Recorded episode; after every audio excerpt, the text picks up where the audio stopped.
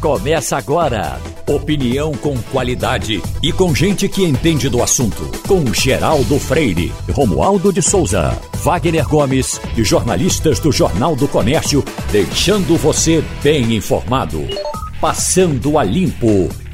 O Passando a Limpo tem Igor Maciel, tem o advogado Rodrigo Azevedo aqui no presencial, Wagner Gomes, e vamos trabalhar. É, é, nós divulgamos ontem dois assassinatos e um ferimento grave no Cabo. Hoje, dois assassinatos e também um ferimento. Teve uma mãe que foi proteger o filho, saiu ferida. Bom, mas isso é de todo dia. É, é evidente que isso não vai dar em nada, mas se não falar é pior. E o interessante, Geraldo, é que do Cabo não vem de um, não, só vem de dois. Exato. Agora, você Todo não, dia são dois. Você não tem uma reunião, você não é. tem um conselho de moradores dizendo alguma coisa, um pronunciamento de um vereador que repercuta, uma ação do prefeito, o Estado. Doutor Rodrigo Azevedo, se em Vancouver, o senhor morou no Canadá, tivéssemos assim dois assassinatos num dia, dois no outro, dois no outro, seguidamente, aconteceria alguma coisa? É, Geraldo, eu acho que a gente tá, o brasileiro está habituado com a violência, infelizmente, né? A gente tem no Brasil anualmente cerca de 60 mil homicídios. Só aqui em Pernambuco são em torno de 6 mil homicídios por ano. Né? O Canadá, só para você ter uma ideia, uma cidade como Toronto tinha em torno de 300 homicídios no ano e era um, uma coisa assustadora, revoltante. E isso você via violência lá no Canadá nas grandes metrópoles. Né? Eu morava em Ottawa, por exemplo, uma cidade que tem. A grande Ottawa tem cerca de um milhão de habitantes e você não via é, notícias de violência. Eu assistia o noticiário, ouvia a rádio e não tem, simplesmente não tem. Uhum. Então, quando havia algum fato exclusivo, é, específico de violência que acontecia muito, é, briga de marido e mulher, principalmente de origem é, muçulmana, em que o, o, homem entende que tem o direito sobre os filhos e acontecia muito do homem ir embora com a criança. Era uma coisa frequente, né? Mas homicídio, eu realmente confesso a você que na cidade de Ottawa eu não vi notícias. Hum. E havia uma movimentação muito grande da população e das instituições contra qualquer ato de violência contra a pessoa lá. Então, esses números, eu fazia um curso de, na área jurídica, esses números, especificamente de Pernambuco, quando eu relatava lá para os professores, eles não acreditavam. Uhum. Não acreditavam que era uma coisa tão absurda. São números de guerra. Uhum. Agora, Wagner, aqui eles se acostumaram a dizer é droga. E porque é droga você não apura, porque é droga vai deixar rolar o tempo todo, você também não vê nenhuma campanha de droga. É, é, Geraldo, o, o, eu vou ser mais, mais, mais direto do que o doutor Rodrigo Azevedo no que diz respeito à nossa situação aqui. A verdade é que nós banalizamos a violência. É uma coisa banal. Como você disse também agora, é droga, deixa para lá. Mas será que é tudo droga mesmo? Tem relação com droga? A gente sabe que tem relação com tráfico de drogas, né? Tem muita guerra de facções nessa história. Mas tem inocentes morrendo também. Né? E mesmo assim que não seja inocente, tem que haver uma apuração e tem que diminuir o número e de droga tem no mundo todo. E né? droga tem. Em Vancouver, no Canadá, tem droga também. Mas, mas o ponto é o seguinte, Wagner: ainda que seja droga, né? O traficante não está legitimado a matar Exatamente. o devedor da droga, né? Exatamente. As instituições públicas têm que fazer alguma coisa para que, ainda que seja droga, o uhum. homicídio não é. aconteça. É. Né? E mesmo assim, Geraldo, a gente não tem dados consolidados ainda de 2021, mas eu tenho um dado aqui de janeiro a agosto do ano passado apontando que houve redução é. nos, nas mortes violentas Essas em reduções é que espantam. 12,6%. Mesmo, Veja só, mesmo com essa redução, nós tivemos um total nesse período do ano, do ano passado de 2.227 assassinatos, de janeiro a agosto do ano passado. Uhum. Então é uma coisa absurda. Chegar com esse dado só de um estado, de um país, chegar lá no Canadá com um dado desse, é. parece que está havendo guerra é. civil, alguma coisa desse tipo. Uhum. É uma coisa absurda, de fato. Igor, Marcelo, você que está na área política, estamos sendo injustos com o pessoal que faz política no cabo eh, dá a entender que você não tem eh, ninguém da política que se interesse em tocar nesse assunto. É um assunto espinhoso, é um assunto espinho, espinhoso para quem está na, na gestão, porque não é fácil de resolver. Agora, não é fácil principalmente porque a gente não, é, não atua de verdade em cima disso. O que acontece é o seguinte, quando é, é, Wagner e Dr. Rodrigo estavam falando agora, eu estava pensando, rapaz, é impressionante, e eu concordo com os dois, é importante, com, é impressionante como a gente normaliza porque a, a situação, porque normalmente a gente ouve isso realmente, a gente ouve isso dos políticos, inclusive, a gente ouve isso dos gestores.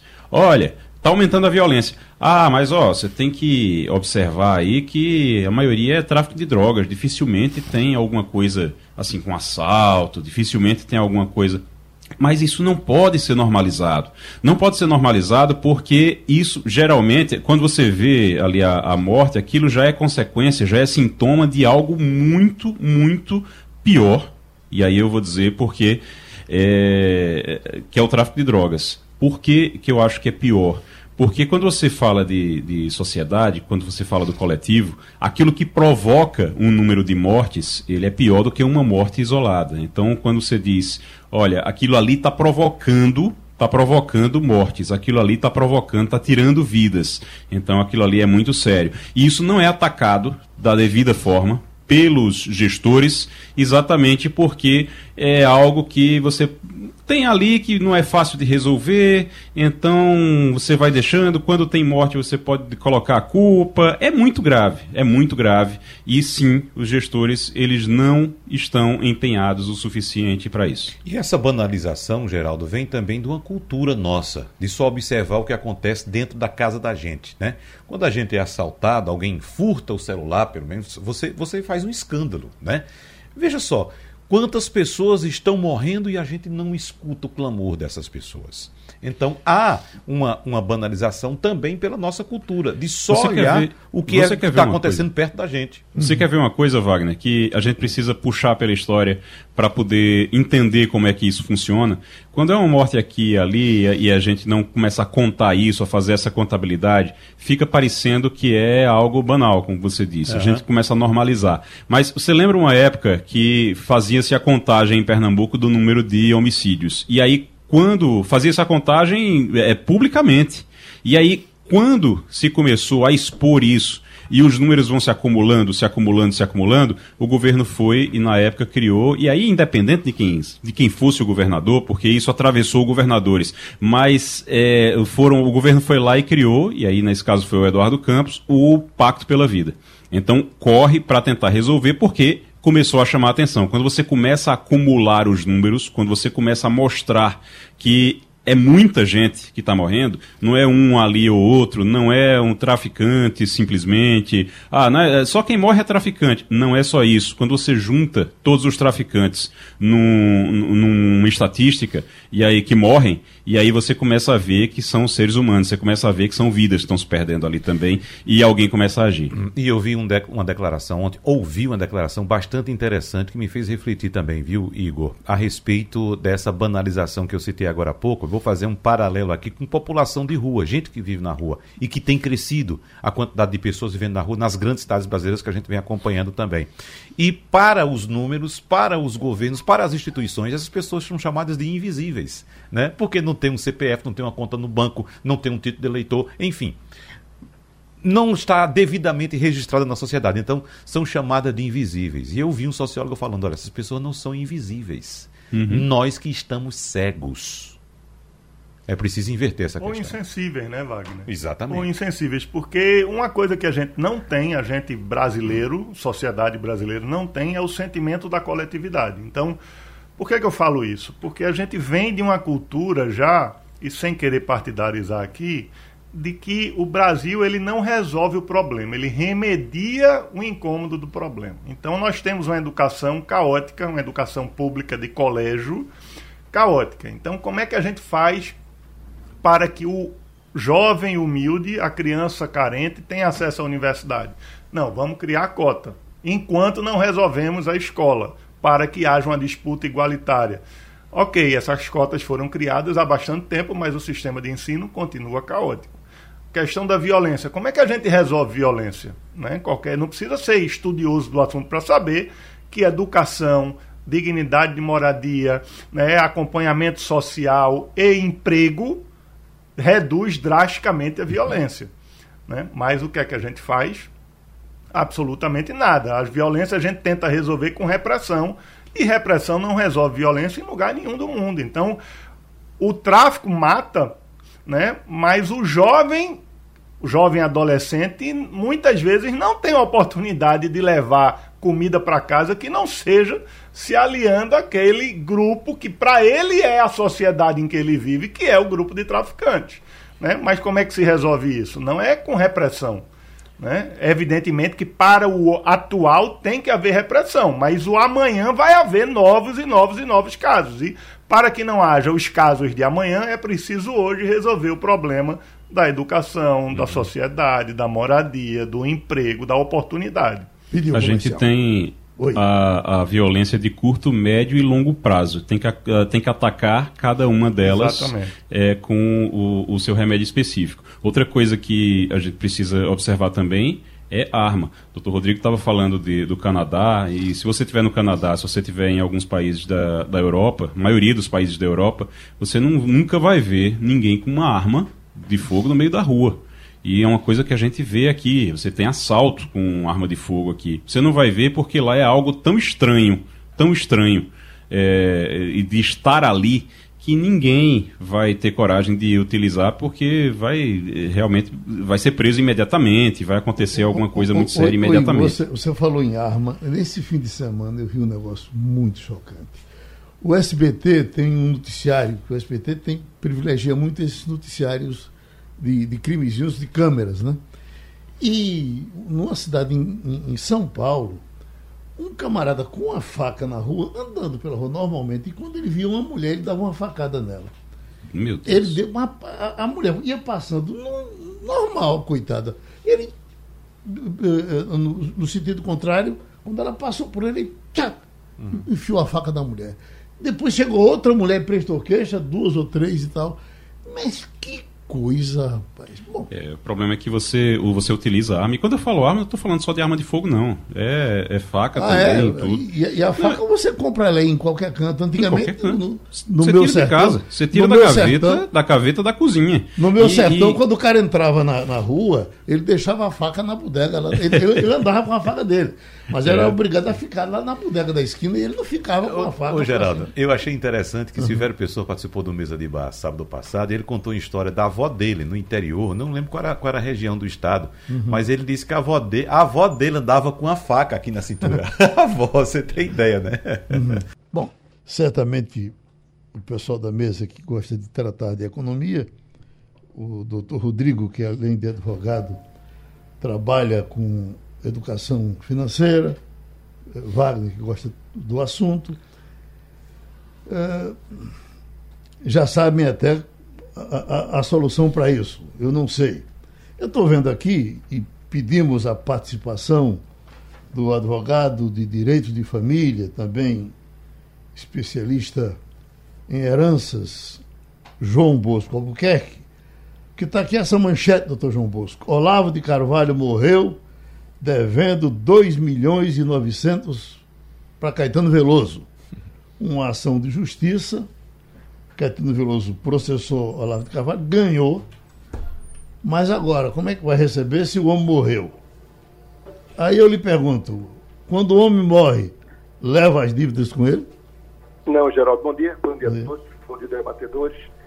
Veja, é interessante essa questão no direito sucessório vou tentar fazer uma, uma, pequena explanaçãozinha. É o seguinte: se você morre e tem um patrimônio de 100 mil reais e você deve 20, o juiz de 80, porque será pago.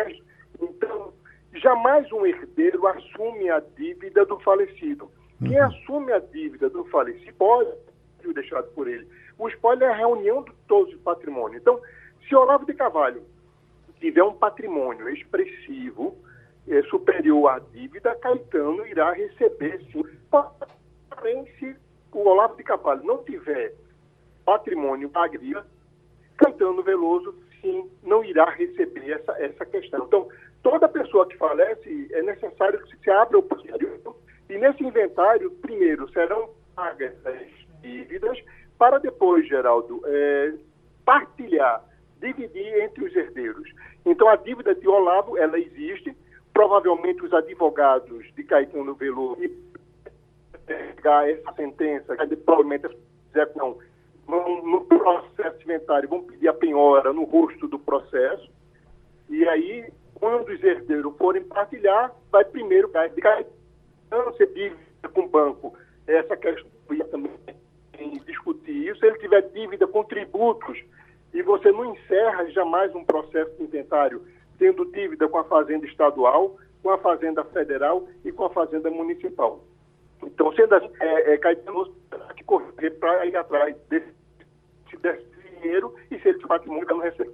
Pronto, vamos agradecer uh, ao doutor Bosco, o telefone dele não está nos ajudando. Uhum. Vamos tratar desse assunto então aqui no, no Biodinho, já que nós temos especialistas aqui na área de todos os lados. Mas aí, uh, doutor Rodrigo, estamos falando de uma dívida de 2 milhões, uma dívida grande, mas as dívidas miudinhas, nós, uma coisa que é é curiosa, é cruel, é um terror que a gente sempre se lembra, no suicídio de Byron. Byron Sarinho, ele detestava dever e não queria ficar devendo a ninguém depois que morresse. Ele planejou o suicídio, ele sabia que tinha que comprar o caixão, ele chamou a irmã e disse, olha, está aqui tanto. Ele foi ver o preço do caixão na funerária quanto era, está aqui tanto. Ela disse, mas para quê? Senão tem um negócio aí para tu pagar e depois suicidou-se. Ela entendeu que aquilo era para comprar um caixão. Até o caixão ele procurou pagar. Ô, Geraldo, só pegando carona na sua uhum. colocação para o doutor Rodrigo, é claro, aí é um caso extremo. Uhum. É um caso extremo. Mas nós, seres humanos, doutor Rodrigo, até discutimos isso aqui com o doutor Bosco em outra ocasião, nós não temos essa. essa eu não sei se eu digo é sangue frio ou essa ideia ou esse planejamento de que um dia vamos morrer. Então, por que tem tantos problemas, por exemplo, com grandes famílias? Porque o patriarca ou a matriarca não se planeja para esse momento, que podia simplesmente chamar a família, olha, eu tenho um patrimônio de X, vamos dividir logo aqui, resolver logo tudo, vou ficar com o que eu preciso para viver mais 10. Aí a família vai gastar tudo. não, mas é problema da família, mas pelo menos dividiu, porque o que acontece sempre é o patriarca ou a matriarca né, ir embora e deixar confusão para a família, doutor Rodrigo. É, hoje, bom, Vamos primeiro responder, depois eu vou tocar no teu ponto, Wagner. O que o doutor João Bosco disse aqui, que os, a, a ligação estava ruim, é que quem paga a dívida deixada pelo falecido é o espólio do falecido, jamais o herdeiro. O que pode acontecer é o herdeiro não receber nada por conta das dívidas deixadas pelo falecido. Então, ou receber menos, como disse. Ou receber né? menos. Né? Então, se existe uma dívida de um milhão né, e cinco herdeiros para receber aquele um milhão, em tese daria 200 mil para cada um. É, se existe uma dívida e um patrimônio de um milhão, né?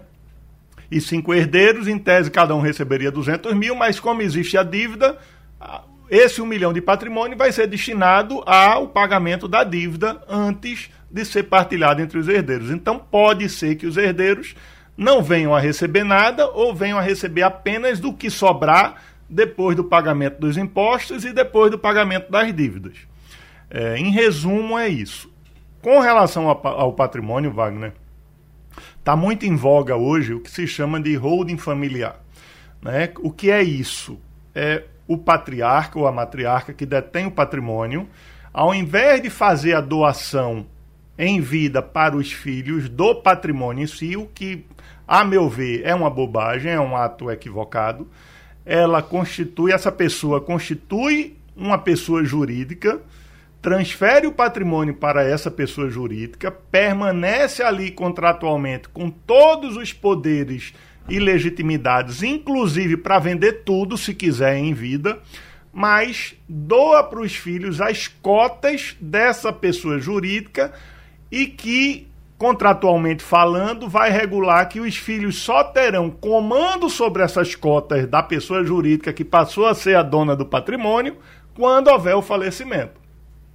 Então, é uma forma de é, a, se fazer o planejamento sucessório, se evitar um inventário, porque nesse caso não tem inventário, porque não vai ter mais nada no nome do falecido, mas manter no nome do patriarca ou da matriarca, ou seja, daquela pessoa que construiu o patrimônio, todo o comando sobre o patrimônio. Mas esse caso hoje é muito utilizado em grandes patrimônios, não. grandes fortunas, não, Isso, Rodrigo? A origem é em grandes fortunas, por conta da questão Deixa tributária. Deixa eu dizer uma providência que foi minha, que, eu, que é 80 ou 90% dos meus amigos fazem do mesmo jeito. Um dia eu tive condições de. Juntei um dinheiro, tive condições de comprar um apartamento para as minhas filhas. Cada uma delas, as duas, eu comprei um apartamento. E está aqui, vai morar, agora fica no meu nome. Você corre dois riscos. Um é de eu me arretar e botar você para fora. O outro é do seu marido sair e, e, e ir embora, levar metade e, e você ficar para a rua ou, ou voltar para minha casa. Então, esses apartamentos ficaram, inclusive. Às vezes eu não me lembro que é meu, só me lembro que ela não paga o IPTU quando chega a eu, eu vou entrar numa licitação, então, porque você está com o IPTU atrasado. Que IPTU atrasado? Eu não atraso nada. É, não é, o que, é que ela não pagou. Mas essa, é é, essa providência é, é, é absurda? Não, então, não, absurda de jeito nenhum, mas é, sob o ponto de vista de planejamento sucessório, ela não é eficaz, Geraldo, porque uhum. o apartamento continua no seu nome. Então, no momento que houver o seu falecimento, elas terão que fazer um inventário e terão que passar pelo processo do inventário. O que você... Elas não entrariam em espécie de uso campeão? Elas não, não, não, não, não, não, não. Tem uma questão existe, tributária também, tem né? no processo é, inteiro. Existe, veja, existe o uso capião sobre é, bem deixado pelo falecido, mas é, não seria o caso, porque o prazo para o uso capião só começaria a contar, no, nesse exemplo que você está dizendo, só começaria a contar a partir do momento do seu falecimento, porque o patrimônio é seu, né? Uhum. E você cedeu o apartamento em comodato para sua filha. Uhum. Ela mora lá de graça, mas a título de comodato, legalmente falando, apesar de moralmente falando, você ter feito uma doação para ela. Né? Mas o, você tocou num ponto muito importante aí no seu exemplo, que é o risco do marido de haver um divórcio, o marido levar metade, etc. No seu caso, não se aplicaria porque o apartamento continua sendo seu, no uhum. seu nome. Mas quando a gente faz esse exemplo da holding familiar, Wagner, que não é uma coisa. Hoje não é mais uma coisa de grandes fortunas, é possível fazer esse sistema para qualquer patrimônio. A pessoa tem uma casa e três filhos quer dividir essa casa pelos três filhos, coloca a casa no nome da pessoa jurídica e distribui 100% das cotas dessa pessoa jurídica para os três filhos. E lá no contrato define como vai ser isso, essa partilha. Né? E você pode, nesse sistema, inclusive, definir a incomunicabilidade do patrimônio em relação à a, a incomunicabilidade das cotas da pessoa jurídica, caso haja um divórcio, uma separação, etc. Né? Você pode definir a reversibilidade, ou seja, imagine que um filho venha falecer antes do pai, né? e esse filho é casado. A depender do sistema, a esposa ou o marido pode ser herdeiro. Então você pode definir ali que, em caso de falecimento do filho, você vai trazer de volta o patrimônio para você e você vai doar de novo para os netos, por exemplo. Assim você evita que o seu genro, a sua nora, se torne dono que algo que é seu e que você não quer que ele seja uhum. dono.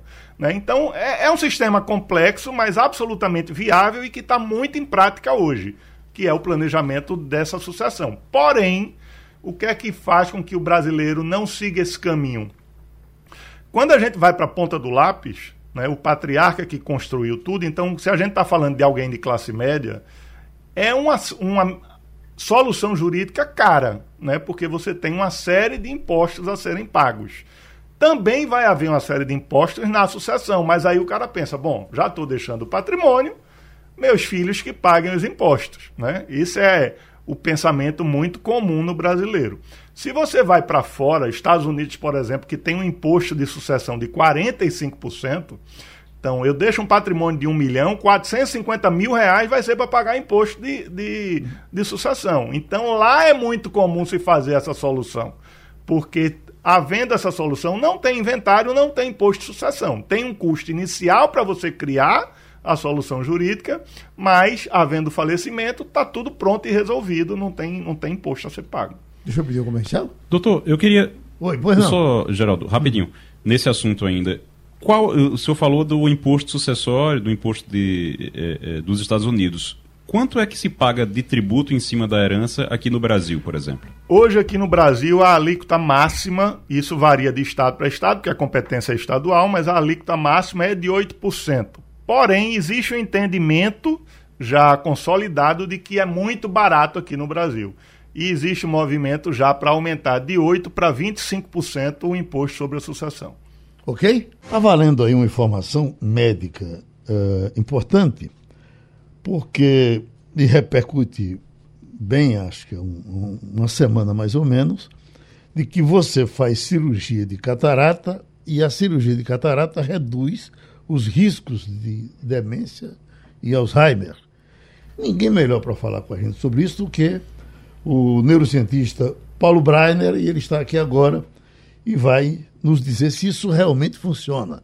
Eu estou dizendo isso, doutor Paulo, porque eu já me sinto quase seu cliente, que eu estou esquecendo demais, e a impressão que me dá é que, como eu tenho os meus dois últimos tios, um tio e uma tia, estão aqui no Recife com Alzheimer, eu acho que isso vai terminar sobrando para mim. Ninguém deixa para mim uma usina, uma casa na praia. O que sobra para mim são as consequências da, da, da, saúde ruim dos meus parentes. Mas aí eu pergunto ao senhor isso. Uh, uh, eu fiz, inclusive, recentemente a cirurgia de catarata. Me protegi em, em algum percentual contra uh, Alzheimer? Sim, Geraldo. Opa. Você se protegeu em um percentual generoso contra a possibilidade de desenvolver demência, principalmente a doença de Alzheimer, que é a doença, a demência mais famosa e a mais frequente. A, a questão do estudo, num estudo muito bem desenhado, mas que é um estudo observacional, é um tipo de estudo que a medicina faz sem interferir no que está acontecendo. Tem quatro tipos principais. Tem aquele que onde a gente muda um tratamento e compara com o tratamento antigo para saber se ele é melhor. E tem esse que a gente só observa a evolução de duas duas verdades daquele paciente, de duas características daquela doença para saber se elas se comportam de uma forma sinérgica ou antagônica. O que significa? Quem enxerga melhor, vamos ao nosso problema, desenvolve menos demência. Quem ouve melhor, desenvolve menos demência. Por quê? Porque a ausência do estímulo de interação, a, ser, a limitação na sua capacidade de enxergar o que lhe é mostrado e o que é necessário de ouvir as pessoas e o que você precisa para viver bem, aumenta o seu isolamento, aumenta o chamado modo default do cérebro, que é um modo onde o cérebro fica vivendo presente, passado e futuro ao mesmo tempo. E isso sim acelera o processo de demência, também da demência de Alzheimer. Nesse estudo, ele comparou outras cirurgias oculares, como por exemplo a cirurgia para glaucoma. E ele viu que os pacientes que operaram glaucoma não tiveram diferença na questão demência. Não foi diferente a evolução de demência nesses pacientes. Por quê? Porque o glaucoma, estrito senso, não altera a capacidade da visão. Diferente da cirurgia de catarata, que muda muito, principalmente a segurança no caminhar. Além do óbvio, quem tem a opacificação do cristalino, que é a lente que é trocada na cirurgia de catarata, tem uma grande dificuldade para a visão em profundidade. Um degrau, uma rampa, uma ladeira, tudo isso gera uma topada, uma quase queda e até uma queda. Então, dá insegurança até na mobilidade.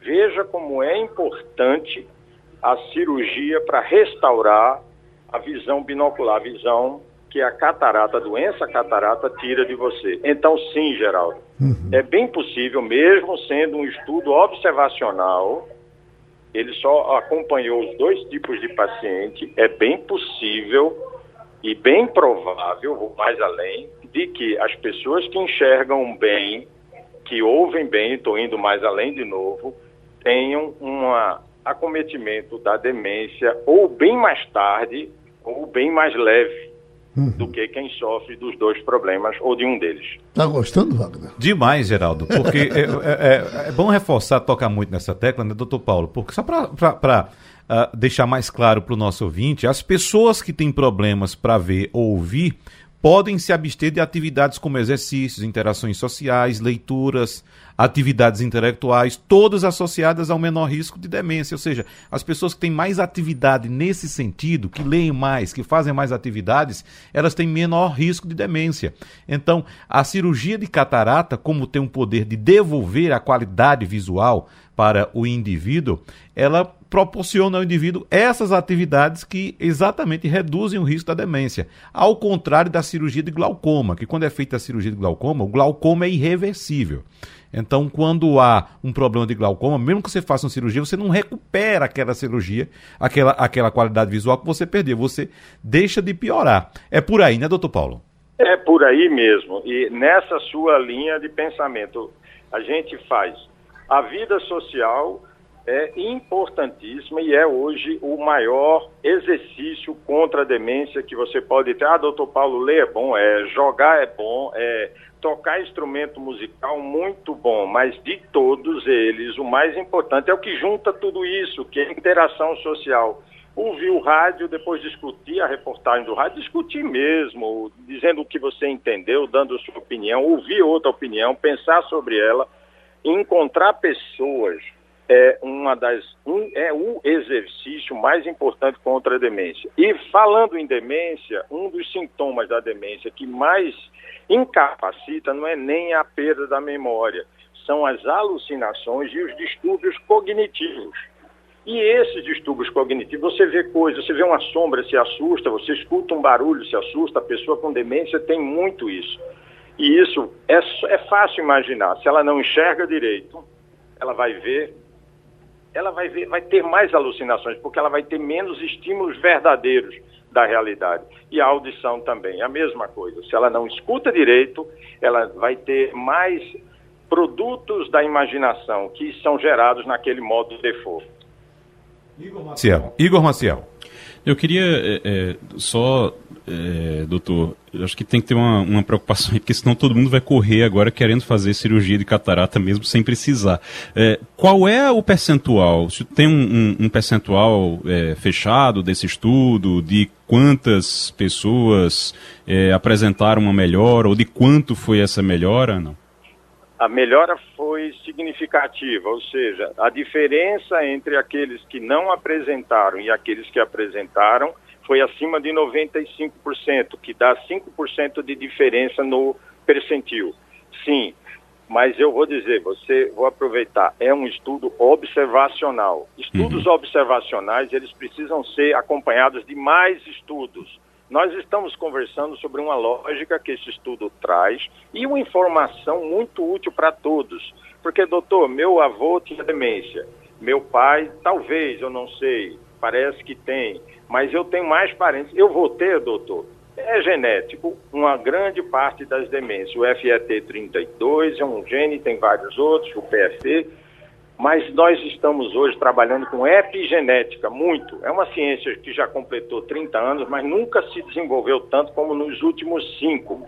Significa epigenética? Eu tenho o gene para aquilo ali. Eu tenho o gene para diabetes. Pronto, meu pai, minha mãe, meu avô, todos foram diabéticos. Para eu ser diabético, o que é que eu vou precisar fazer? Comer açúcar, além da conta. E se eu não comer açúcar, será que eu vou ser diabético? Provavelmente não. Eu tenho gene para etilismo, para alcoolismo.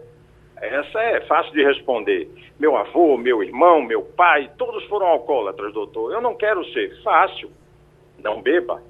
A epigenética mostrou que esse gene que está lá, pronto para abrir, transformar você num diabético, num alcoólatra, ele não vai abrir se não houver o estímulo do ambiente. Mesma coisa se aplica ao gene da demência, aparentemente. Obviamente, algumas doenças não. Mas essa as demências geneticamente determinadas, elas precisam desse estímulo ambiental. E olha, a catarata, os centros de cirurgia para catarata que eu conheço, públicos e privados aqui em Recife, primam pelo rigor da indicação. eles têm uma grande seleção de pessoas e com equipamentos de última geração para operar. Eu tenho vários pacientes meus com transtorno de atenção e demência em fase inicial que foram encaminhados para correção visual e a melhora foi significativa. Pronto, doutor Paulo, a gente para o seu consultório por algum tempo, mas não vale tomar amanhã todo. O assunto é bom, a gente certamente voltará a ele em outro momento. Os meus amigos ainda querem perguntar mais, mas o tempo da gente se venceu porque os seus, os seus afazeres lhe chamam. Pedi para a gente passar rapidinho nesse assunto, mas a gente não pode deixar de falar dele. Começando contigo, Igor. Porque cada vez hum. mais estão confirmando aí uma, uma aliança misteriosa entre PT, Centrão e o pessoal de Bolsonaro para triturar Sérgio Moro. Uhum. E, e Sérgio Moro, inclusive, tem conta do passado, né? Evidentemente que isso até foi co colocado hoje aqui no flash na primeira página, quando ele dizia, bom, a, e todos nós sabemos disso, que a melhor forma de você combater a corrupção era a transparência. Você se antecipava, aquele telefonema de, eh, de Lula, pra, do, do, do, do associado de um funcionário para Dilma, eh, eh, que era para não ser divulgado, foi divulgado. E a gente sabia disso e até concordava. Olha, quando, quando a sociedade toma conhecimento, aí fica mais fácil de você combater. Tudo bem. Só que agora, ele até agora não resolveu dizer quanto, quanto ganhou dessa Marshall, né? dessa empresa onde ele trabalhou é, recentemente. Que pelo passado dele era para andar com esse princípio na moa. Foi tanto, foi dessa forma, foi aqui, foi ali. E o pessoal já fala até numa CPI para fazer essa apuração. Hein, É verdade. Olha, Geraldo, o grande problema nesse caso é que o Sérgio Moro ele perdeu uma oportunidade. Eu acho que o professor Antônio Lavareda já falou sobre isso aqui na rádio. Ele perdeu uma grande oportunidade, porque lá em 2018, naquela época, ele tinha, acho que três vezes a, a, a intenção de voto que ele tem hoje. E isso lá ele era, naquela época ele era um herói, entre aspas aí. Era tido como herói pelos brasileiros.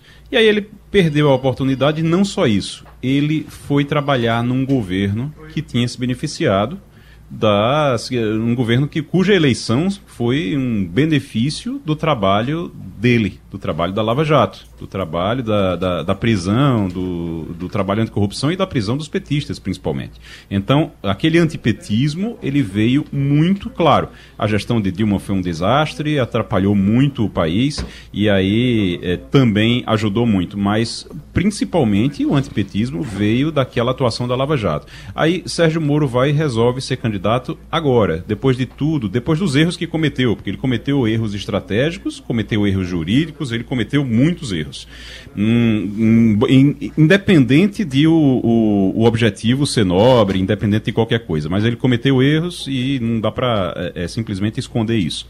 Agora, a, nesse momento, nesse momento, ele deveria sim abrir o jogo, dizer quanto estava recebendo, quanto ganhou. Porque quanto mais ele demora, quanto mais ele demora, e ele parece que está na política já há um tempo, mas ele não consegue aprender essas coisas, ele, quanto mais demora, mais o assunto cresce. A gente não estaria falando aqui, talvez a gente estivesse falando um dia no assunto, tivesse passado um dia falando no assunto, se ele dissesse lá que tinha um salário milionário, a gente ia falar sobre isso e tudo e ia morrer o assunto. Ia passar um tempo e acabou. Hoje em dia não.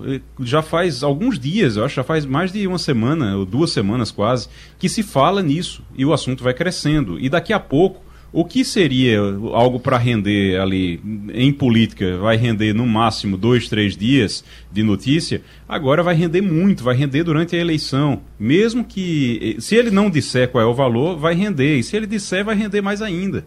Então, é, é muito, é, é, é muito complicado, é muito interessante, aliás, ver como o Sérgio Moro ele comete erros, faz bobagem é, mesmo sendo o principal candidato, até o momento, o principal candidato dessa terceira via para tentar quebrar uma polarização entre Lula e Bolsonaro. Mas ele comete muitos erros, ele tem realmente pouca é, estrutura, pelo jeito a estrutura não é suficiente para dar conta, e ele vai ser atacado sim por petistas, pelo Centrão e pelos bolsonaristas, porque ele desagrada os três, é, ele desagrada o PT pelo que já fez, ele desagrada o Centrão pelo que já fez e pelo que ainda pode fazer, e desagrada o bolsonarismo porque ele é hoje a maior ameaça à ida de Bolsonaro ao segundo turno. Mas ele não está fazendo a parte dele, ele não está fazendo por onde para poder chegar lá. É, e precisa fazer muito, Geraldo, porque o Tribunal de Contas investiga se o ex-juiz Sérgio Moro utilizou informações confidenciais da Operação Lava Jato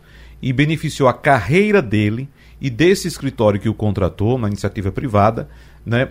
Que esse, esse consultório trabalha na recuperação judicial dessas empresas da Operação Lava Jato. Então, veja que conflito que há, e doutor Rodrigo pode falar muito melhor do que eu a respeito desse assunto, porque foi o juiz que liderou a Operação Lava Jato, que foi contratado pelo escritório que foi contratado para recuperar essas empresas. E eu, doutor Rodrigo, sempre assinaria de olho fechado que o Sérgio Moro poderia ter outros defeitos, mas era um camarada honesto, porque não se pegou em nenhum momento uma propina de uma dessas grandes empresas e tal.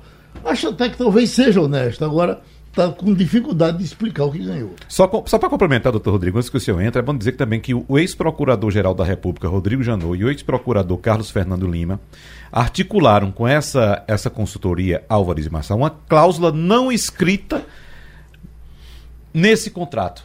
Ou seja, para não revelar os valores envolvidos nessa negociação. Ouviu?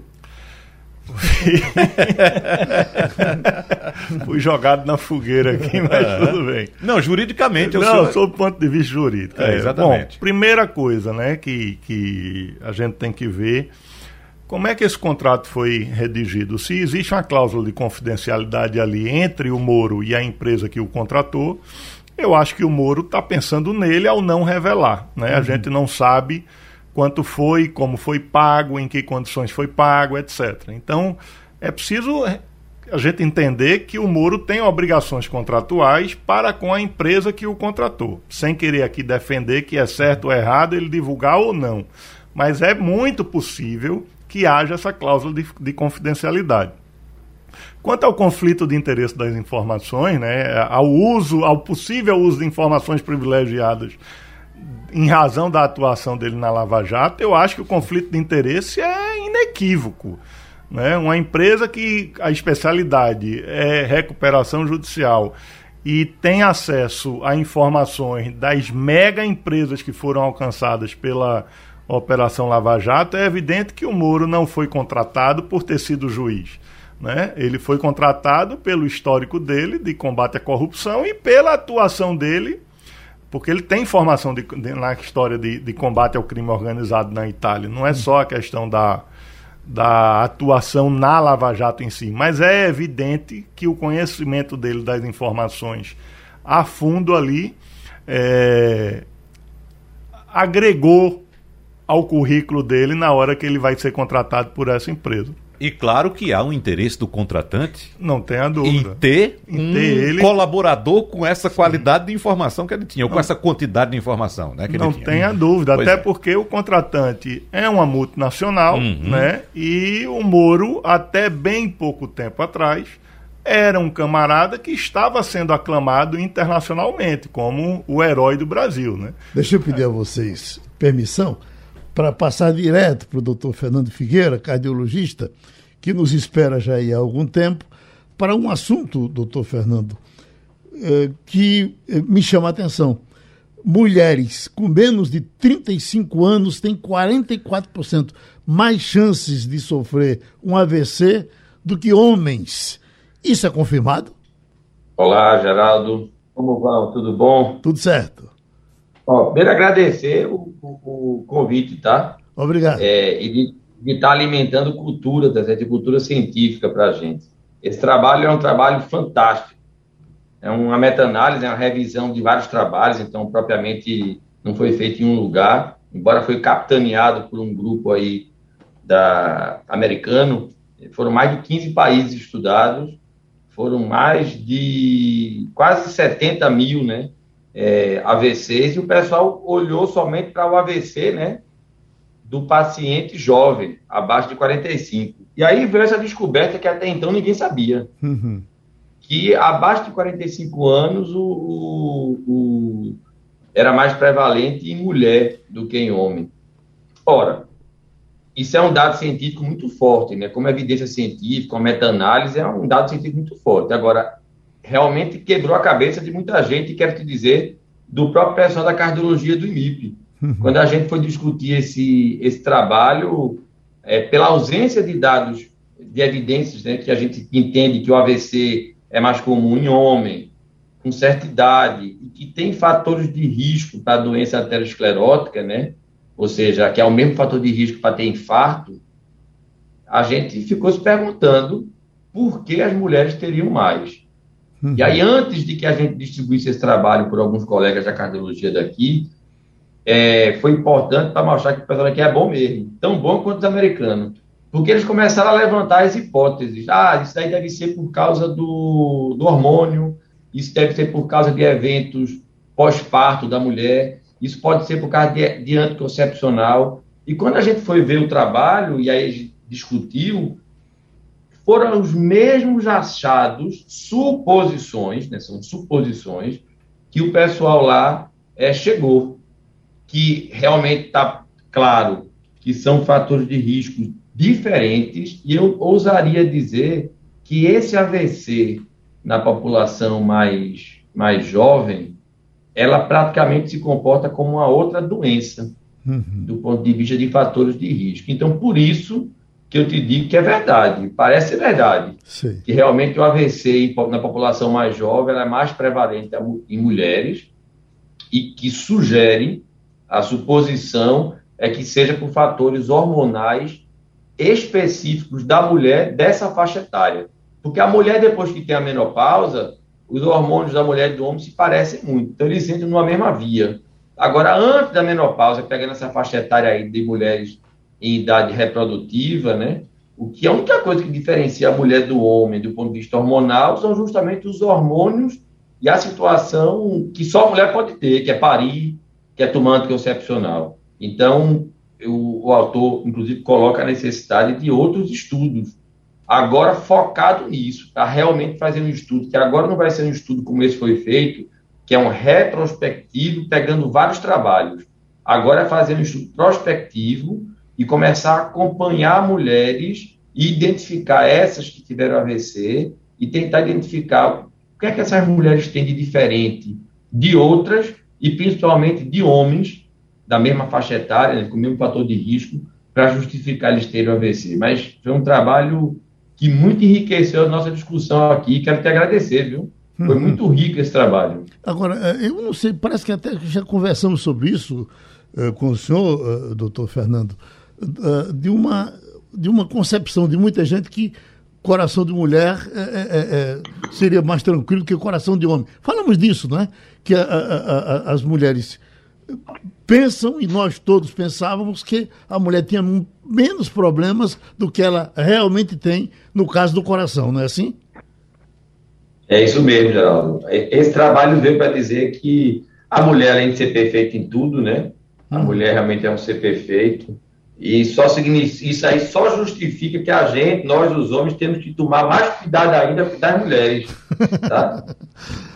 Tá certo. A gente tem que, não, a gente tem que estar sempre de braços abertos para tomar muita, muita conta das mulheres, principalmente das mulheres jovens. Certo. Porque está provado que essas são as que, que vão ter mais AVC. E o que é pior, não só mais AVC, como quando tem AVC nessa faixa etária, tem um nível de sequela pior, duas a três vezes pior do que dos homens. É. Cacete mesmo. Pronto, então tivemos outra vez a contribuição do cardiologista Fernando Figueira aqui no Passando a Limpo. Muito obrigado. Terminou o Passando a Limpo. Você ouviu opinião com qualidade e com gente que entende do assunto. Passando a limpo.